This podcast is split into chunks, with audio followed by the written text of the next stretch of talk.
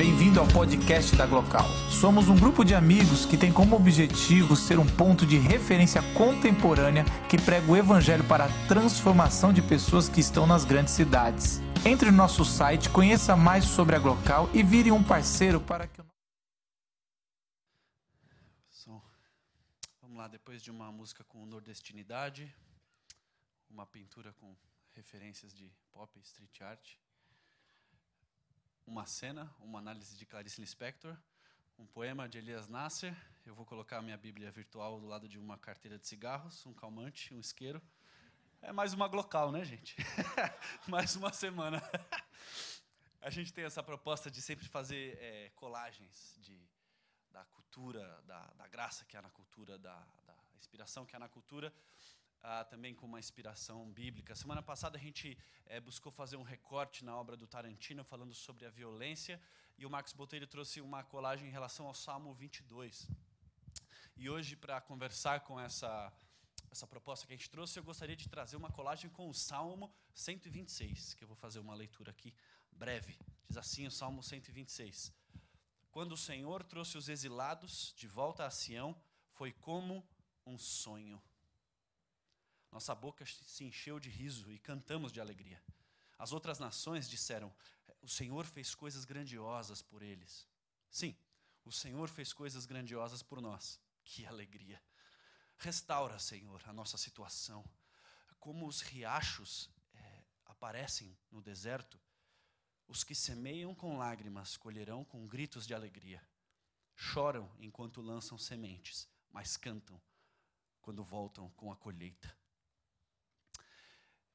esse salmo que era cantado nos peregrinos que iam, é, pelos peregrinos que iam para Jerusalém, ele começa com essa proposta de que é, uma ação redentora na vida deles fez com que eles sonhassem. Parecia que eles estavam sonhando.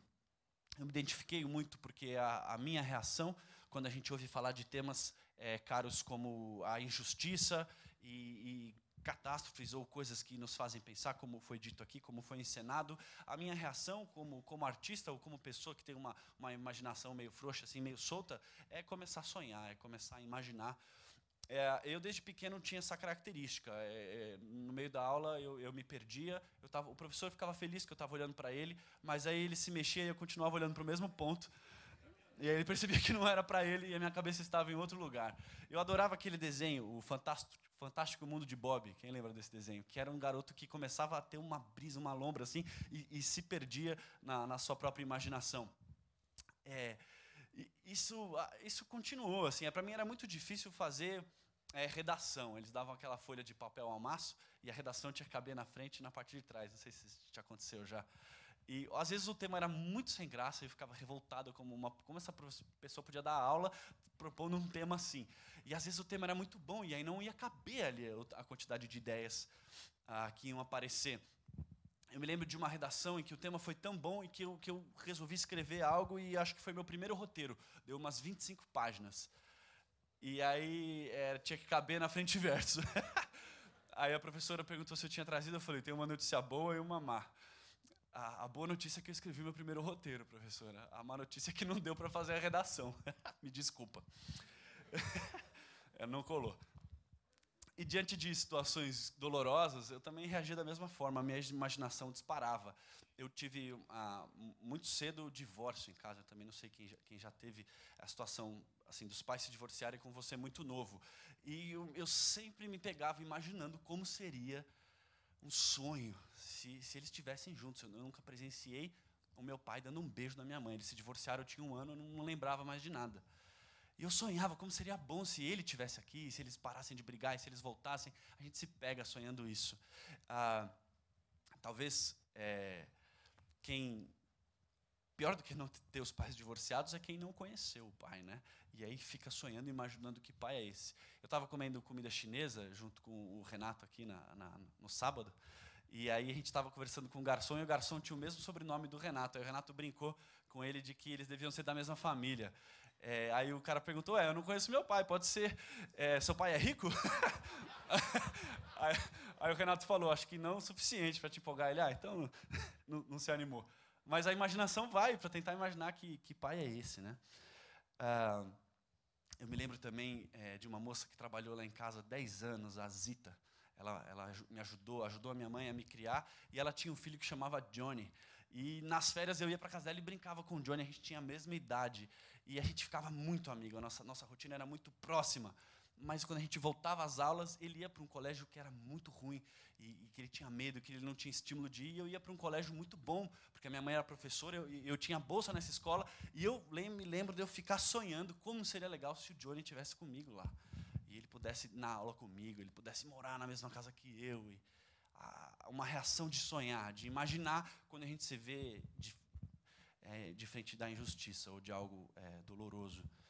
Ah, talvez essa reação é a mesma reação do John Lennon, né, quando ele faz a, aquela música Imagine. Ele fica imaginando esse mundo com paz, esse mundo sem guerras, esse mundo sem, sem brigas. É, e eu também acho que talvez é a mesma reação do Martin Luther King, naquele famoso discurso dele. Eu trouxe um trechinho aqui do discurso para nos inspirar um pouco. Acho que tem a ver com esse salmo e com essa reação de sonhar diante da injustiça, diante da dor. Ele diz assim, o Luther King, no meio do discurso: é, Eu não esqueci que alguns de vocês vieram até aqui após grandes testes e sofrimentos. Alguns de vocês vieram recentemente de celas estreitas das prisões. Alguns de vocês vieram das áreas onde sua busca pela liberdade lhe deixaram marcas pelas tempestades das perseguições e pelos ventos da brutalidade policial. Vocês são o veterano do sofrimento. Os veteranos do sofrimento. Continuem trabalhando com a fé de que o sofrimento imerecido é redentor. Eu digo a vocês hoje, meus amigos, que embora nós enfrentemos as dificuldades de hoje e amanhã, eu ainda tenho um sonho. É um sonho profundamente enraizado no sonho americano. Eu tenho um sonho que um dia essa nação se levantará e viverá o verdadeiro significado da sua crença. Eu tenho um sonho que um dia nas colinas vermelhas da Geórgia, os filhos dos descendentes de escravos, e os filhos dos descendentes dos donos de escravos poderão se sentar junto à mesa da fraternidade. Eu tenho um sonho que um dia, até mesmo no estado de Mississippi, um estado que transpira com o calor da injustiça, que transpira com o calor de opressão, será transformado em um oásis de liberdade e justiça eu tenho um sonho que minhas quatro pequenas crianças vão um dia viver em uma nação onde elas não serão julgadas pela cor da pele, mas pelo conteúdo de seu caráter. Eu tenho um sonho hoje. Eu tenho um sonho que um dia no Alabama, com seus racistas malignos, com seu governador que tem os lábios gotejando palavras de intervenção e negação, nesse justo dia no Alabama, meninos negros e meninas negras poderão unir as mãos com meninos brancos e meninas brancas brancas, como irmãs e irmãos, eu tenho um sonho, hoje eu tenho um sonho que um dia todo o vale será exaltado e todas as colinas serão aplainadas. Ele reage sonhando também. E pode ser que a gente pense que reagir sonhando seja algo acomodado, né? Esse salmo fala de, de um exílio, de um povo que vivia uma situação é, degradante e, e diz que houve uma redenção divina na vida deles. A mesma palavra que diz que, que Deus restaurou é, a sorte deles, o destino deles, o contexto cultural deles, essa palavra restauração, ela quer dizer cura também. É como se é uma situação de saúde, de equilíbrio, de tudo ok, ela desse lugar a uma doença, a um desequilíbrio, a uma coisa fora de lugar. E de repente, por uma intervenção divina, a saúde, o equilíbrio, ou, ou a palavra que o Antigo Testamento gosta de usar é, é a shalom, ela vai voltando a ser estabelecida. E esse povo olha para isso e fala: essa saúde, essa ordem, essa volta do exílio que, que a nossa nosso povo está experimentando, essa justiça que o nosso povo está experimentando, ela é boa demais para ser verdade. Ela parece um sonho. A gente sonhava com isso todos os dias. E de repente eles olham, mas é verdade. É verdade. Parece que o, olho, o olhar deles está cheio de lágrima, porque eles estão vendo a ação redentora de Deus trazendo essa saúde. É, pode parecer que esperar a ação redentora de Deus em torno da justiça, a cura, a shalom dele, é uma situação de, de comodidade. É uma espécie de ópio. Pensando nisso, eu me lembrei de uma letra do Chico que diz assim: Diz que deu, diz que dá, diz que Deus dará. E se Deus não dá, como é que eu vou ficar, ô nega? Diz que Deus diz que dá, e se Deus negar, ô nega, eu vou me dignar e chega, Deus dará, a Deus dará. Ele, ele, essa canção segue, mas essa ideia de que eu vou ficar, Deus dará. É claro que a canção é muito mais profunda que isso. Mas quando a gente olha para o paradigma desse salmo, ele é um paradigma que não traz uma acomodação. Logo depois é, que eles falam que Deus, a intervenção divina restaurou a sorte, o achalom que estava sobre eles, é, eles começam a falar que as pessoas perceberam isso e eles perceberam isso e isso encheu eles de confiança. As pessoas começaram a dizer que Deus tinha feito coisas grandiosas e eles olharam e repetiram: sim, Deus fez coisas grandiosas e parece que eles dobram os joelhos e repetem. Então restaura, então continua a trazer cura, então continua a trazer essa shalom. Eles, eles se enchem de fé e de confiança, mas não só de fé e de confiança, eles se enchem de ação. E aí eles têm o seguinte paradigma: o da semeadura e da colheita. É, parece que essa história tem uma lágrima, essa lágrima de quem estava sonhando e viu que era verdade o seu sonho, e essa lágrima agora se torna uma lágrima de dor, de quem está semeando algo e regando com as suas lágrimas. É, aquilo que eles experimentaram, a restauração de Deus trazendo justiça, trouxe à disposição deles irem para cima, deles agirem, deles praticarem, deles buscarem, deles semearem essa restauração da justiça.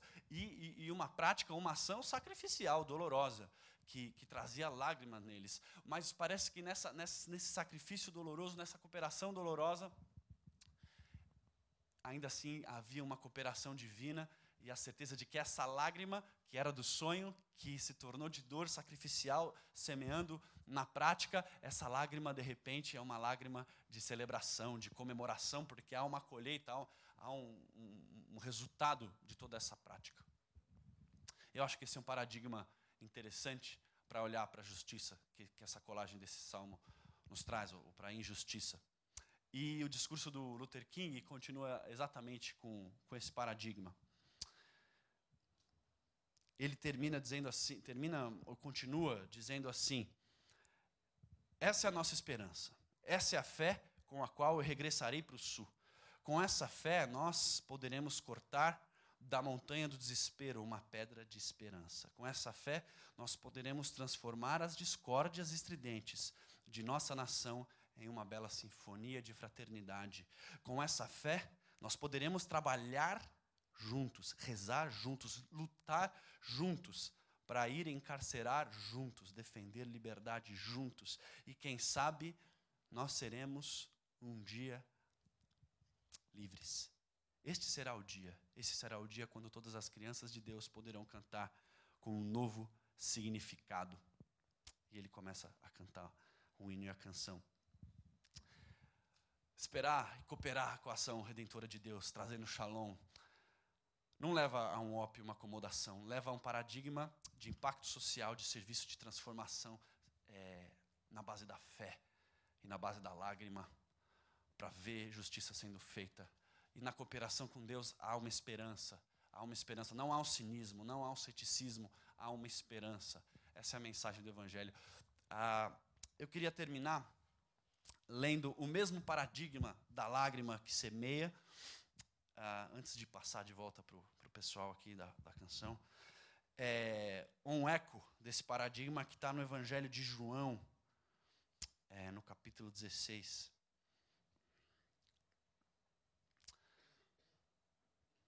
Versículo 20, diz assim: Eu lhes digo a verdade, vocês chorarão e se lamentarão pelo que acontecerá comigo, mas o mundo se alegrará. Ficarão tristes, mas sua tristeza se transformará em alegria. No trabalho de parto, a mulher sente dores, mas quando o bebê nasce, sua angústia dá lugar à alegria, pois ela trouxe ao mundo uma criança.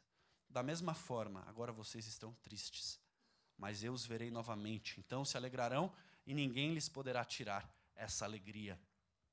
Parece que esse paradigma é o que leva Jesus para a cruz.